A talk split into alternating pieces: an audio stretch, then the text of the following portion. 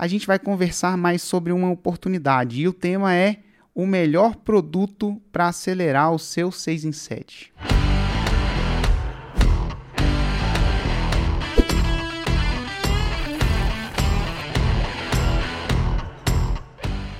Exatamente. O melhor produto. Muitas pessoas pensam: que produto, Érico? O que, que eu faço para fazer o 6 em 7? Érico, Érico, dá para fazer? Sou farmacêutico, faço 6 em 7, sou zootecnista, faço 6 em 7, sou Barbeiro, faço 6 em 7, sou. Vai lá. Já, o que, que você já pergunta, já ouviu? Sou. Ah, esteticista, sou veterinário, sou, sou, dentista. Sou advogado, sou médico, sou empresário, sou. Terapeuta. Cara, cara, meu Deus, se eu abrir a caixinha de perguntas aqui, vai ser várias pessoas perguntando isso, pelo amor de Deus.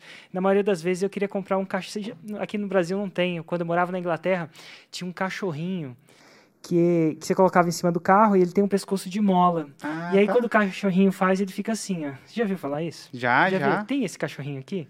Deve ter, cara. Vou ver se a produção arruma esse cachorro, um desses cachorrinhos pra mim aí. Aham. Uhum. Porque ia ser massa ter esse cachorrinho. É verdade que é sim, sim, sim, sim, sim, sim, sim, sim, sim, sim, sim, sim, sim. E sim, como é que um barbeiro e um médico podem fazer seis em sete? Como é que um empresário e um empresário, que eu falo assim, empresário de produto físico, por exemplo, pode fazer um 6 em 7.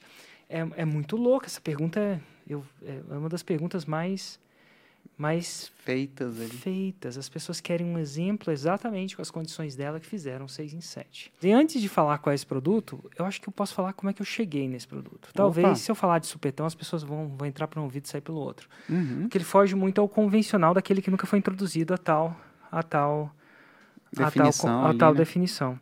E a definição é o seguinte: para qualquer tipo de produto, seja do farmacêutico, seja do dentista, seja do profissional liberal, seja do empresário, existem três tipos de cliente. Quantos, Érico? Quantos, quantos, quantos, Érico? Quantos, quantos? Três.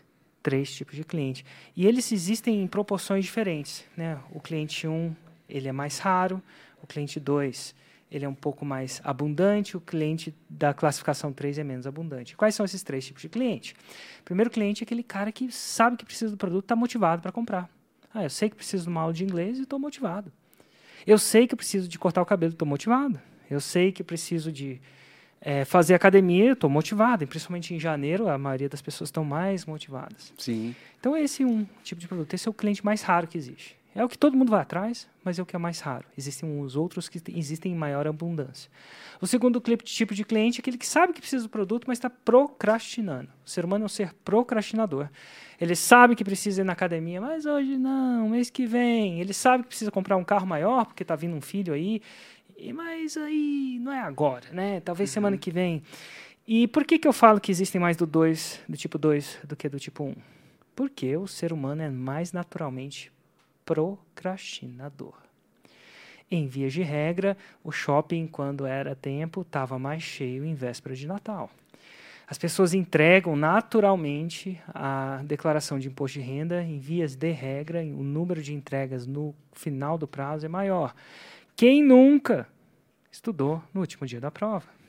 Oh. Para cada, cada aquelas pessoas que realmente estudavam antes, né, um mês antes, umas semanas antes, existiam muito mais pessoas que estudavam na véspera. E por que, que isso acontece? É entender a mente do ser humano. Ela tenta. A mente do ser humano, ela não quer salvar, ela não quer crescimento. Ela quer que você sobreviva. E ela foi programada para procurar sobrevivência através de salvar a energia. Então a gente procrastina até que aquilo seja urgente, urgente inevitável. É. Por exemplo, se você não entregar sua, sua declaração de imposto de renda no prazo, você vai morrer? Não vai. Vai ser chato, vai ser ruim, vai ser custoso, vai ser um monte de coisa, mas morrer você não vai. Então, é por isso que a gente não entrega por último. Não é urgente. Érico, se eu não for na academia hoje, eu vou morrer. A chance é que a maioria de nós não. Então, é por isso que a gente. Então, assim, naturalmente o ser humano é procrastinador. Logo, existe mais pessoas que procrastinam do que pessoas que sabem e não procrastinam. E existe o terceiro tipo de cliente, Olha, hum. o tipo, terceiro tipo de cliente é o que precisa do produto, né? O que Sim. se beneficiaria do produto, mas não sabe que precisa do produto. Não. Precisa, mas não sabe. Aquele cara que precisa de terapia, mas ele não está procurando um terapeuta, né? nem porque ele está procrastinando, ele nem sabe que terapia pode ajudar ele. Precisa de um coach, precisa de um. expert de precisa de um personal? Precisa de um personal trainer? Mas ele nem sabe que precisa de um personal, não está vendo na cabeça, não está presente para isso. E para cada um desse, existem, para cada um que procrastina do 2, que já era mais abundante, eu acredito que existem mil do outro que precisava e não sabia. Érico, de onde você tira esses números? Empiricamente, eu já testei isso várias vezes. Eu, quando a gente fazia evento ao vivo, a gente sabe que nosso primeiro negócio, um dia a gente entrar nisso, foi sobre leilão de imóveis. Uhum. Eu, às vezes tem duas mil, três mil pessoas lá, né? Se for no Nordeste, 4 mil pessoas. O Nordeste é incrível, né? A galera bomba o evento bomba lá, né? os eventos no Nordeste, Fortaleza, Recife, como a gente fez. Né? Inclusive, a energia é fantástica. O povinho engraçado por natureza, né? O, é o nordestino. Eu tive a possibilidade de, de encontrar vários dele lá. É incrível. Pessoal, uma energia muito boa. Mas quando eu chego para eles e pergunto assim, quem gostaria de aprender a investir em leilão de imóveis? Em 4 mil pessoas, eu vejo duas, três mãos. Se eu estou uhum. exagerando, talvez 10, mas 10 não é. É duas ou três. Então, a gente chega e fala assim: ah, ninguém está muito interessado em investir em leilão de imóveis. Não é a prioridade do, do ser humano, do brasileiro. Aí, se eu faço uma pergunta diferente: quem gostaria de aprender a comprar? Eu não faço logo de cara para a pessoa não sacar que isso é uma espécie de pegadinha, né? uma espécie de experimento. Espera um pouquinho e pergunto: quem gostaria de aprender a comprar um imóvel sem esqueminha?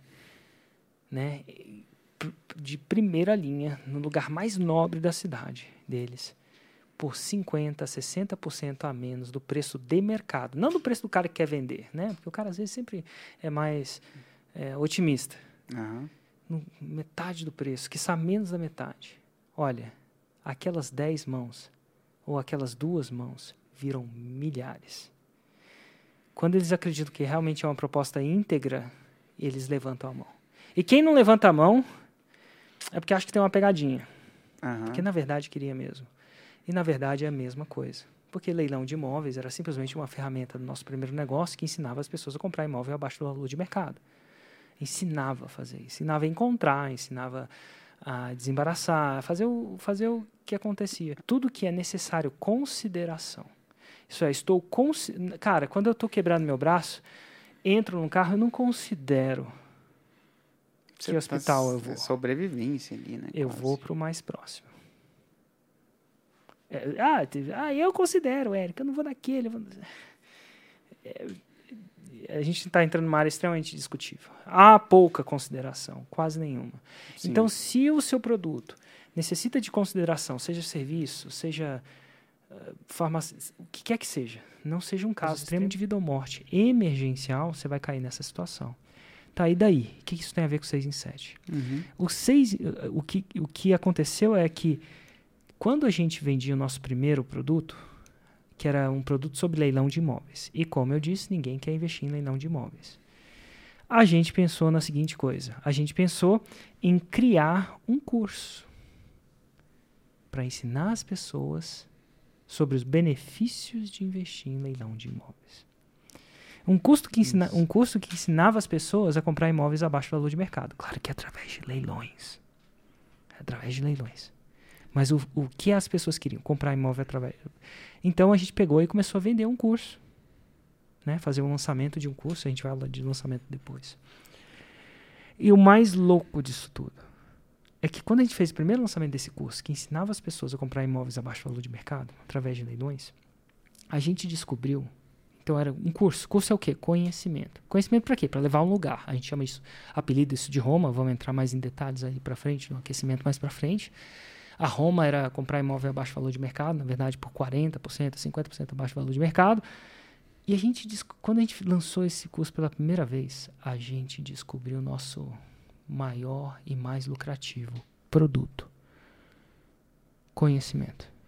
E é louco que na época a ideia era lançar para educar as pessoas para comprar a ferramenta. A gente achava que a gente é. ia fazer isso para vender mais ferramentas. Como se um né? cara de cachaça que vendesse cachaça lança um curso de cachaça para vender mais cachaça.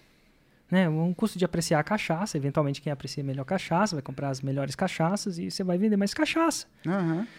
Mas o que aconteceu foi que a gente lucrou mais com o curso, com o conhecimento, com a ferramenta em si, ferramenta de compra em leilões que era o objetivo final. Aham. E a razão disso é o seguinte: a gente meio que entendeu que é o seguinte. Conhecimento. Como é que, como é que você calcula o quão é, o quanto de faturamento você vai ter?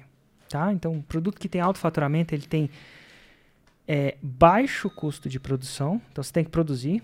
Né? Aham. Quem é empreendedor sabe que você precisa produzir, você precisa distribuir.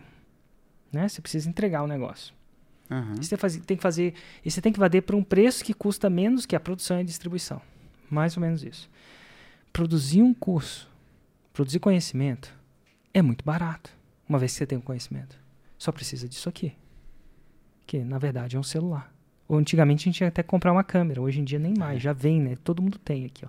Se eu pegar na rua e parar as pessoas aqui, se eu, se eu parar 100 pessoas aqui nessa rua, aqui que está passando o carro, eu vou descobrir que todos, ou a maioria deles, possuem exatamente o hardware que precisa para produzir o curso. Isso aqui, ó. Porque quase, já todos já vêm com Câmera e Câmera. microfone. câmera e microfone. Então você precisava só disso. Então o custo de produção, baixíssimo. Mas a produção não é só produzir uma cópia, a matriz. Você tem que produzir várias.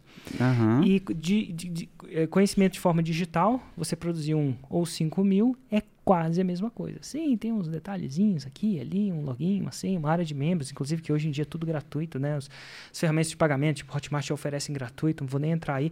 Mas aí, ó, se eu vou vender um ou 5 mil, é quase a mesma coisa. Não tem estoque. Não é perecível. Não assim, no jeito que a gente deixa lá e um restaurante tem fácil perecível, de, né? É, fácil de distribuir, fácil, instantâneo. Aperta um botão e distribui os 5 mil deles na casa de todo mundo. Sem correio. Uma vez a gente mandou uns livros para um, uns clientes, meu, cada problema que dava, o correio Sim. atrasava, não chegava, Entrava de greve. entrava de greve, o vizinho roubava, o cachorro mordia o livro, um monte de coisa. Então, assim, não tinha isso. Então, peraí, uma coisa que produz barato, custo de produção barato, custo de distribuição barato. Mas peraí, quanto que se vende conhecimento? Quanto que vale conhecimento? Conhecimento que transforma vale muito. No caso, na época, a gente vendia o nosso curso de investimento a cerca de dois mil reais. Aham. Mais caro que a nossa própria ferramenta, se não me engano. É, eu acho que a ferramenta era 1.500 por ano. E vendia muito mais. Por que, que vendia muito mais? Porque ele apela para o cliente que não sabe que precisa ainda da ferramenta. Ferramenta ou veículo. Sim. Ele sabe que quer ir naquele destino, não sabe como chegar lá. Tem gente que já fez 6 em 7 vendendo cachaça? Sim. Já entrevistei no podcast Faixa Preta. Ele usou essas exatas técnicas para isso. É, Só essa é uma, uma pergunta campeã também, né? Que é a forma de lançamento, é, o 6 em 7, ele só pode ser feito com produtos digitais? Não, ele pode ser feito com produtos físicos também. O Rafael Araújo fez com cachaça, a Sabrina fez com joias, vendeu mais de um milhão de reais em joias. Mas quando eu entrevistei eles, em sete dias, né? Um milhão em sete dias, quando eu entrevistei a Sabrina, eu falei assim, Érico, você sabe o que é um milhão de reais em joias? Em joias, semi-joias, né? Em joias, né? Joias seria melhor. Aham. São milhares de caixinhas. Uma warehouse, como é que chama isso? Um- Armazém. um armazém para armazenar isso. Um sistema de logística para mandar, traquear, fazer acontecer. Exato. É um trabalho intenso. Então, hoje em dia é possível fazer um 6 em, fazer um 6 em 7 sem ter estoque, sem ter isso. E como é que você faz isso? Através de um produto de informação. Foi o nosso primeiro achado ali na, na época dos leilões. Uhum. A própria fórmula de lançamento é um produto de informação, porque é mais escalável. É muito mais escalável. E tem uma questão de preço também da informação. Aquilo que você, que você começou a falar, mas só pra gente mergulhar um pouquinho mais, que normalmente como é que você coloca preço em alguma coisa? Você, você pega uma coisa comparável. É difícil você, sei lá, vender uma garrafa de alumínio por 50 mil reais. Tipo, porque todo mundo já tem noção de que, cara, uma garrafa de alumínio ela vai custar aí bem menos que isso. Vai custar, sei lá, 50, 100 reais e tudo mais. Se ela for térmica, se não for e tudo mais. Só que a informação, ela não tem muito isso, né? Tipo, não existe. Cara, informação. É, é, o- é- é- é a bênção e a penitência, né? A, a bênção porque. A penitência porque, sei lá. Se você vende uma garrafa dessa aqui por um real, todo mundo já sabe que ela, vai, que ela vale bem mais. Agora, a informação não. Né? Então, você tem que colocar o valor, mas o valor que pode ser colocado nela é tende ao infinito. Tende ao infinito. Eu já vendi produto de um real, literalmente. Sim. você lembra ainda. Mas um real. Ah, não, você lembra, com certeza. Duas vezes, dois produtos de um real. Eu já vendi produto de 7 mil reais, clássico. 10 mil reais, fórmula de lançamento, clássico. Sim. 50 mil reais, insider. 166 mil reais, que é o Platinum. Tudo em uma espécie de veículos de produtos de informação. Incrivelmente. É, Então, assim, pô, será que o cara paga 166 mil reais por ano? todo ano. Todo ano. Por informação. Por que, que ele faz isso? Porque Porque vale pra ele. muito mais que. Informação. A gente veio numa era que antigamente o que mais valia eram terras. Na verdade, lá na prim- no, Nos primórdios. Os primórdios era água, talvez, água, é, comida. Depois começou a ser terras, né, no tempo das capitanias hereditárias, quem tinha muita terra. Depois passou a ser, sei lá, é, produtos industrializados, né? A revolução industrial passou a ser quem era mais rico, quem tinha mais é, produtos industrializáveis. Agora, agora a gente passa numa era que a informação é o suficiente, porque as maiores barreiras de você prosperar no Brasil, né, e no mundo, estão cada vez menores. Não tem mais. Você não, para você fazer 100 mil reais em sete dias, tudo que você precisa é informação. Se eu tirasse tudo que eu tenho, eu não pudesse usar meu nome, mas mantesse o que eu sei e me jogasse pelado na rodoviária de Brasília, eventualmente eu faria o 67 de novo. Eventualmente eu ia pedir dinheiro, pedir alguma coisa para cobrir, alguma coisa para comer, até eu conseguir o quê? Celular. Quando eu começasse a ter um celular, eu entrava num café, ia provavelmente oferecer limpar todos os banheiros por todo dia só para acessar a internet. E com esse acesso à internet com isso aqui eu conseguiria, de cara, voltar a fazer o meu 6 em 7. Então, eu não preciso mais de ter uma herança. Eu não preciso mais de ter para em, em- empreender. É, é só- é só preciso saber. É só isso aqui. O problema que a informação resolve, a, capa- a capacidade que ela tem, o range que ela tem de problemas que ela consegue resolver, dependendo da informação, óbvio, é muito grande. E dependendo do problema, cara, se resolver aquele problema, vale muito dinheiro. Simplesmente, assim, sendo bem diretão. E aí você pode cobrar muito, porque você está resolvendo um problema, você está genuinamente cobrando um, um- preço muito abaixo do valor que você está entregando. Exatamente, porque você está vendendo mais fundamentalmente tempo. Por exemplo, se você resolver um problema mais rápido, Uhum. eventualmente todo mundo vai acabar resolvendo esse problema. De repente, sim, algumas pessoas vão demorar três gerações para entender como é que resolve esse problema. Aham. Mas se você conseguir resolver um problema que demoraria anos, horas, dias, meses, séculos, em se você diminuir esse tempo, você está dando tempo para a pessoa. E tempo é um ativo que todo mundo tem de forma finita. Não tem um ser humano ainda, nem o mais puro dos profetas, se não me engano, Uhum.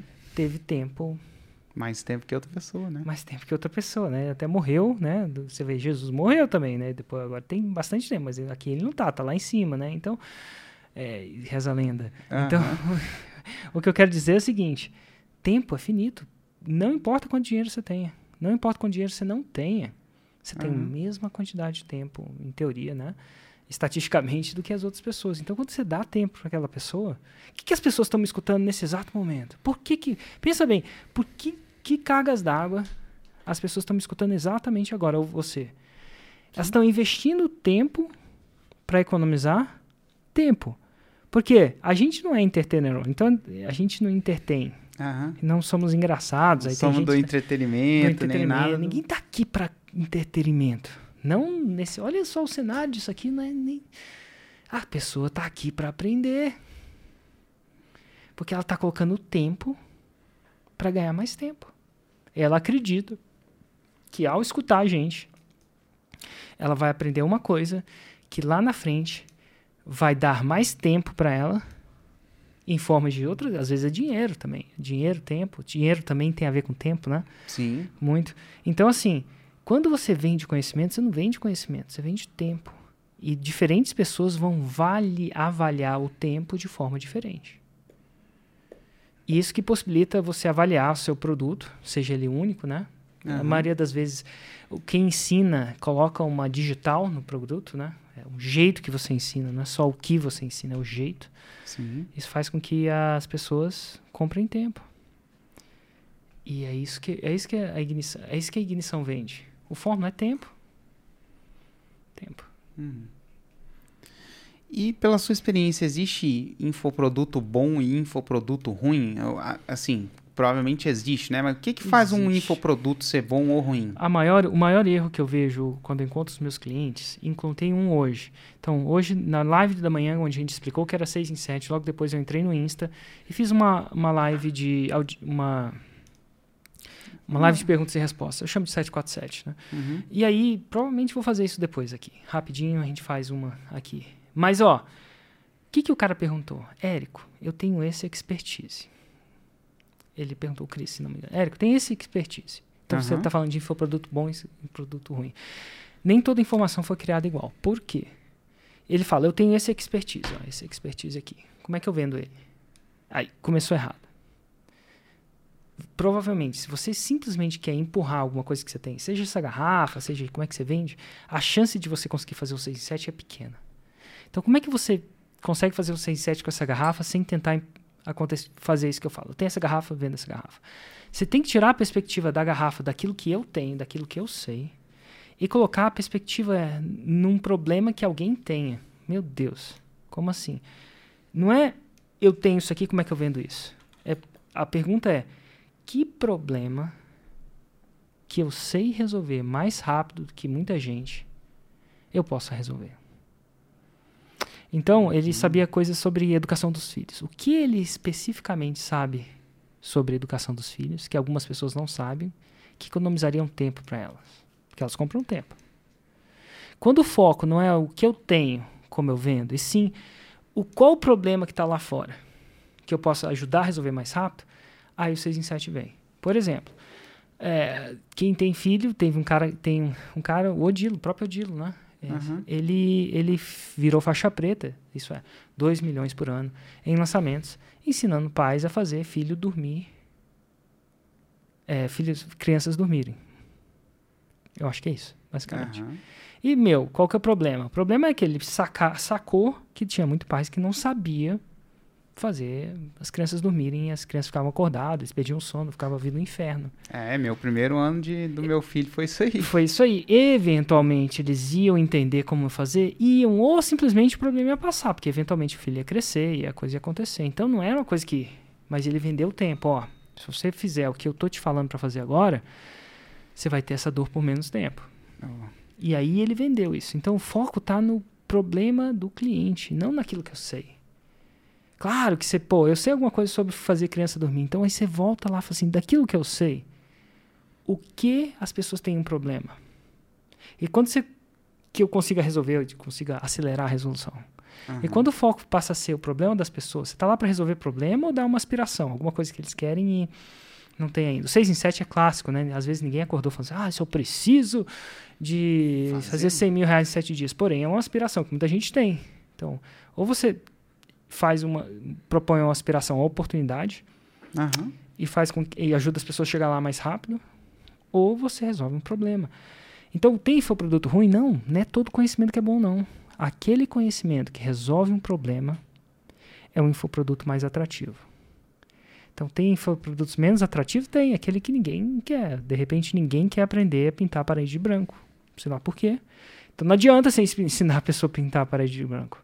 Uhum. Mas tem, deve ter gente que queira aprender a pintar a parede com a mesma qualidade, com metade da tinta. Se tiver, passa a ser uma, uma oportunidade. Então, a atratividade da proposta, a gente chama da proposta do infoproduto, ou a gente apelida de Roma, que a gente vai falar mais para frente. Sim, só um episódio Quanto só para isso. Quanto mais atrativo é Roma, isso é o destino que o seu produto levar, mais, mais chance ele tem de ser um infoproduto de sucesso mais rápido ele tende a chegar ao 6 em 7. Total, total faz total sentido.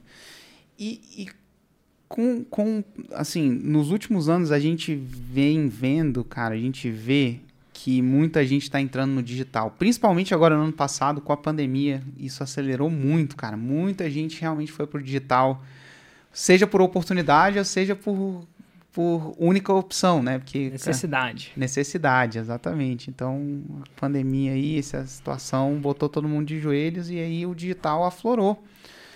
E com tanta gente entrando assim no digital, você não acha que esse mercado vai ficar saturado e aí vai ficar ruim? Vai se tornar um mercado ruim? Olha, Hugo, a verdade é que todo e qualquer mercado satura. Uhum. Todo e qualquer mercado tem a chance. Árvores não crescem para o céu. A pergunta que eu me faço, geralmente, é em que nível que está de saturação, é não é.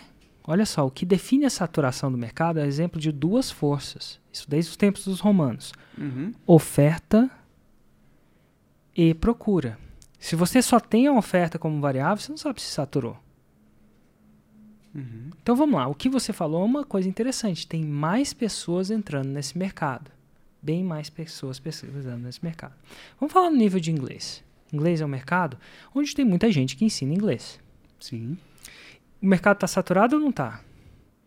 Eu vou te falar como é que eu vejo. Eu vejo que isso não é. Eu não conto só o número de pessoas que está no nível de inglês, que estão ensinando inglês. Eu conto o quê? Eu conto quantas pessoas precisam disso.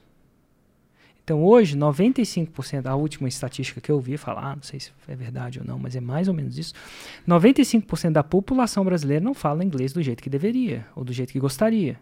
Uhum. 95%. Se o mercado tivesse saturado, essas pessoas estavam falando.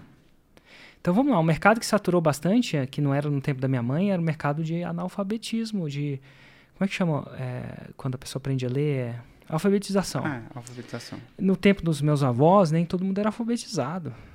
É, muita gente não era. Não era. Aí, eventualmente, rolou o que rolou, a educação centralizada ou não. E hoje em dia, você conhece alguém que é analfabeto? É, muito pouca gente. É muito raro, né? Então, esse é o mercado saturado. Mercado. Agora, você conhece alguém que não fala inglês? Putz, conheço. Conheço. Muita gente. É, em, em vários níveis. Aham. Uhum. Vários níveis. Então, o mercado de ensino de inglês está saturado? Eu acho que não. Se tivesse saturado, estava todo mundo falando. Ah, o mercado de fitness está saturado? Eu olho por dois jeitos. É dois jeitos que eu olho. Tá todo mundo fit aí? É discutível.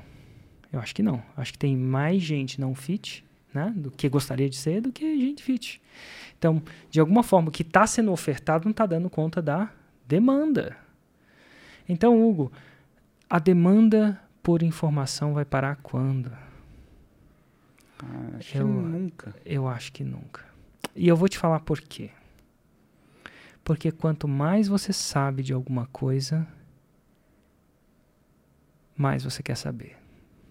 Exatamente. É muito louco isso. Quando o cara, vamos supor que agora você entrou na forma de orçamento e você fez o 6 em 7. Agora você não quer um 6 em 7. Você quer o quê?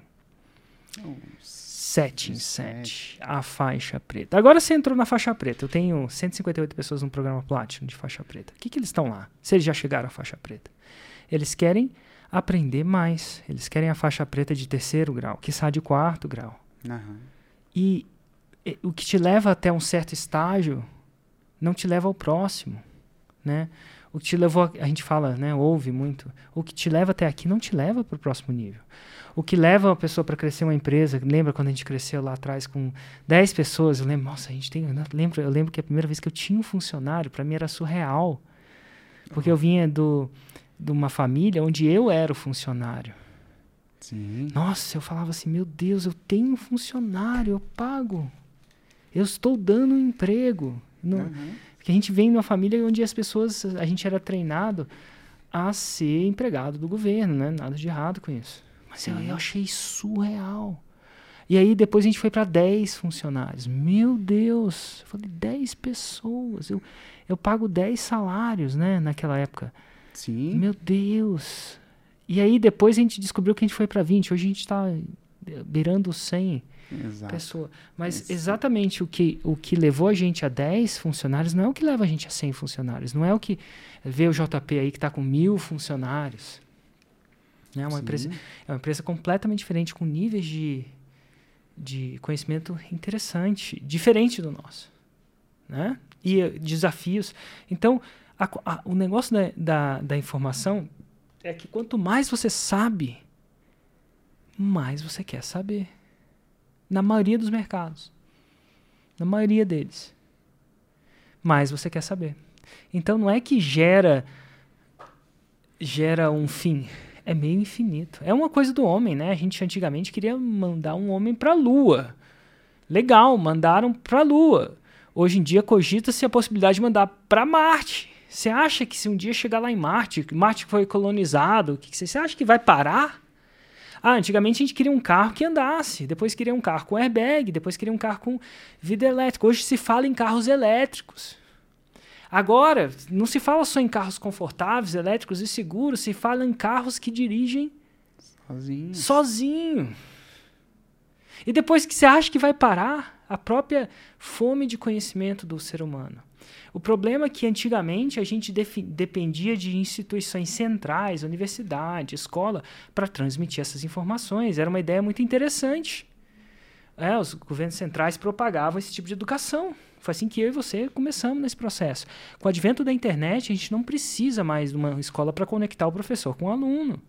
A gente só precisa de um, do professor e do aluno se conectarem via internet pelos vários jeitos: Instagram, YouTube, Facebook, Hotmart, o que quer que seja.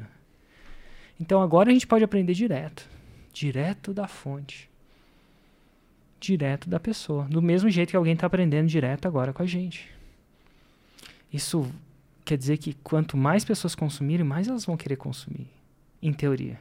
Então é um mercado que está longe. Quando o ser humano parar de querer aprender, quando o ser humano parar de querer aprender, o ser humano, a humanidade inteira, fala assim: agora não, agora, Érico, quero parar de aprender. Esse mercado saturou. Quando o ser humano parar de querer aprender. Mas eu não acredito que vai. Pelo menos agora não está mesmo. E a informação tem uma, uma característica peculiar que é quando você aprende, tipo assim, você aprender de alguém não impede você de que inclusive estimula você a querer aprender de outra pessoa. Quando Tô. você gosta de um assunto, você não lê um livro só sobre aquele assunto. Você lê vários, né? Você lê vários. Ou você não lê nenhum porque você não gosta do assunto. Exato. Mas então quando você tem concorrente, é verdade. Quando você tem concorrente, o seu concorrente aumenta o seu mercado. Porque ele vai lá, convence alguém que não necessariamente estava querendo aprender aquilo, mas acabou, enfim, se interessando. E aí a pessoa não para em você. Não para em você. Não, a gente, ninguém lê um livro só de dieta. Você lê vários. Você, é raro alguém ter um, ler um livro só de autodesenvolvimento. Ou você não acredita em autodesenvolvimento, logo não lê nenhum, ou você lê vários. Você mesmo, né? O que, que você fez quando você fez seu primeiro 6 em 7? Eu gastei os 100 mil reais na época, ou o que quer que seja que sobrou. É, foi um pouco mais de 100 mil reais, inclusive. Que depois a gente fez outros lançamentos é, também? Na, na época, o 6 em 7, eu acho que foi 170, não sei. É. Enfim, e tudo em curso. eu achava, meu, já pensou? Treinamento, é. Treinamento. Eu tava doido para aprender aquilo mais, mais investir. Cada, cada buraco que tinha, eu colocava meu e-mail. Cada curso que, que que tinha, eu, eu entrava e falava, se eu acertei esse, que me deu esse tipo de conhecimento, imagino que existe no mundo que eu não sei. Na verdade, no final das contas, eu acabei descobrindo que esse era o melhor para mim. E ah. depois eu foquei. Mas foi interessante esse processo. Seis meses só aprendendo. Exatamente, cara, exatamente. E para pessoa quando, por exemplo, alguém que for entrar na fórmula de lançamento para fazer lá seu 6 em 7, a pessoa ela já precisa ter uma ideia, ela já precisa saber o infoproduto que ela vai lançar para poder entrar na fórmula? Na verdade, não. E pelo contrário, se ela não souber, é melhor. Porque se ela souber, a chance é que ela não vai lançar o que ela acha que vai lançar. Nossa.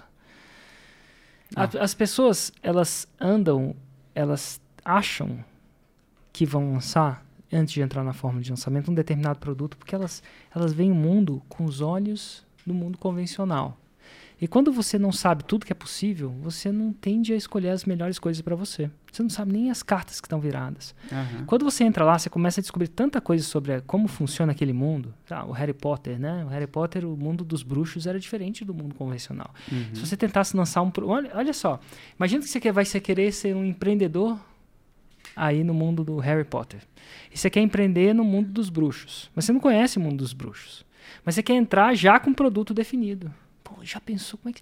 Você nem sabe como é que é o mundo dos bruxos. Você nem sabe o que eles precisam, nem sabe o que é possível. Por exemplo, no mundo normal não dá possível levitar, no mundo dos bruxos talvez seja, entendeu? Tem coisas que é proibida lá que não é aqui.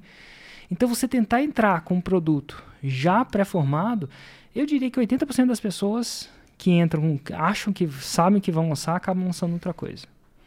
Porque aí começam a entender as regras que mudam no mundo dos bruxos e aí adaptam. Aí elas conseguem ver coisas que elas não conseguiam ver, oportunidades que elas não conseguiam ver, porque as regras mudou, pô. Né? Se eu consigo levitar, as oportunidades de empreendimento são completamente diferentes. Sim. Por que você vai comprar um carro nesse mundo? Exatamente. Isso é complicado.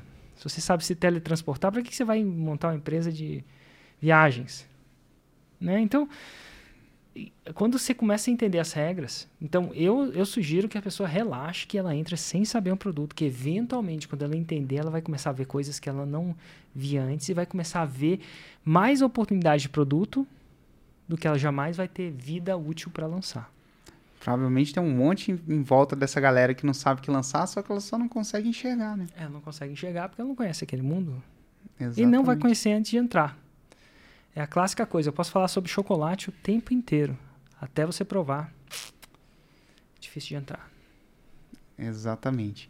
E, e, e, pela sua experiência, qual que é um, um, um, ou mais, se tiver mais de um também, principal erro que as pessoas cometem quando elas vão criar um infoproduto? Elas criam, primeiras vezes elas criam baseado no que elas acham que dá dinheiro. Ah, no mundo real o que, que dá dinheiro? Advocacia, medicina, finanças, né? Que não que não dê dinheiro no mundo. Mas elas criam ah. baseado no que elas acham que vai dar dinheiro. Quando, que, quando eles entram no mundo paralelo, elas veem que qualquer coisa faz o 6, ou quase qualquer coisa faz o 6 em 7.